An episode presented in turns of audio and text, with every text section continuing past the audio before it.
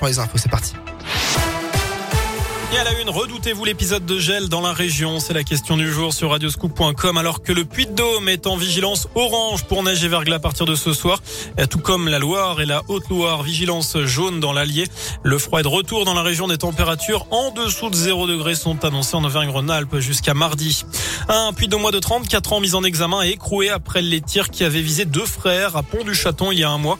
Euh, mardi matin, après des semaines de cavale, notamment à l'étranger, selon la montagne, il avait fini par se rendre à la gendarmerie Clairement, le jour des faits, deux Stéphanois avaient été touchés par balle au visage et à la main pour un conflit autour d'une dette de trafic de stupéfiants. Le tireur avait ensuite pris la fuite. L'ouverture à la concurrence de la ligne ferroviaire Lyon-Bordeaux est repoussée. La coopérative auvergnate Raikop reporte le lancement de sa ligne. Elle était prévue pour la fin de l'année, en cause notamment le manque de rames de train. Raikop a acheté huit anciens TER à la région Auvergne-Rhône-Alpes, mais leur rénovation prend plus de temps que prévu.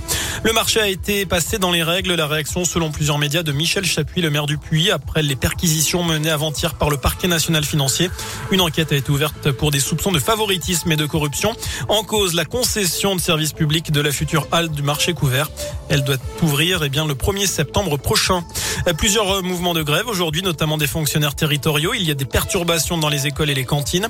Ils réclament des augmentations de salaire. Grève aussi des professionnels de la petite enfance qui travaillent dans les crèches. Ils dénoncent le manque de moyens, la baisse de qualité au détriment des enfants et réclament eux aussi une revalorisation salariale.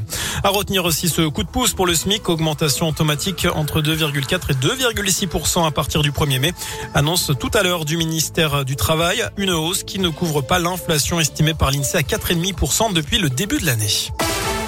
Un cessez-le-feu en cours depuis 9h ce matin à Mariupol. Cessez-le-feu décrété par la Russie pour évacuer un maximum de civils coincés dans cette ville du sud de l'Ukraine, bombardée depuis un mois par l'armée russe. Entre 100 et 150 000 personnes seraient encore bloquées en ville. Mais un cessez-le-feu humanitaire qui ne convainc pas grand monde. Le président ukrainien a déclaré qu'il ne croyait pas une seule parole de la part du régime russe. Le ministre des Affaires étrangères français, Jean-Yves Le Drian, a appelé à ne pas se laisser abuser par les déclarations de la Russie. Voilà pour euh, bah, l'essentiel de l'actu. On va parler de sport également, évidemment, avec l'Olympique lyonnais. C'est du foot féminin, la Ligue des Oui. Champions, avec l'Olympique lyonnais qui accueille l'équipe de la Juventus Turin. C'est une demi, un quart de finale retour de, de Ligue des Champions. Ça va être un Et- gros match. et oui, et puis euh, pour terminer, les suites de la gifle de Will Smith à Chris Rock Ah. dimanche soir lors de la cérémonie des Oscars.